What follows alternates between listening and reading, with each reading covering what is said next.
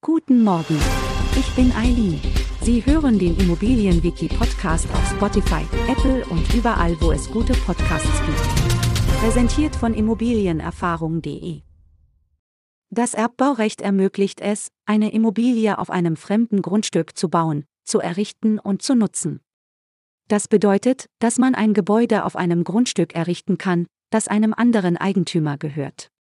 Der Eigentümer des Grundstücks, auch als Erbbaurechtsgeber bezeichnet, gewährt dem Erbbaurechtsnehmer das Recht, das Grundstück zu nutzen. Im Gegenzug zahlt der Erbbaurechtsnehmer in der Regel einen Erbbauzins an den Eigentümer des Grundstücks. Das Erbbaurecht kann vererbt, belastet und sogar verkauft werden. Es ist wichtig zu beachten, dass der Erbbaurechtskauf für Eigenheimbesitzer in der Regel weniger vorteilhaft ist.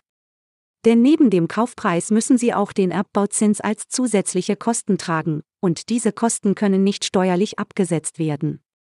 Für Kapitalanleger hingegen kann das Erbbaurecht interessant sein, da der Kaufpreis der Immobilie zu 100% abgeschrieben werden kann. Dies liegt daran, dass der Kaufpreis keinen Anteil am Grundstück beinhaltet. Darüber hinaus können auch die Erbbaurechtszinsen steuerlich abgesetzt werden. Es ist jedoch wichtig zu beachten, dass die Erbbaurechtszinsen nicht als Nebenkosten auf den Mieter umgelegt werden können. Alle Details und viele weitere Fachbegriffe können Sie online in unserem Wiki auf der Webseite von immobilienerfahrung.de nachlesen.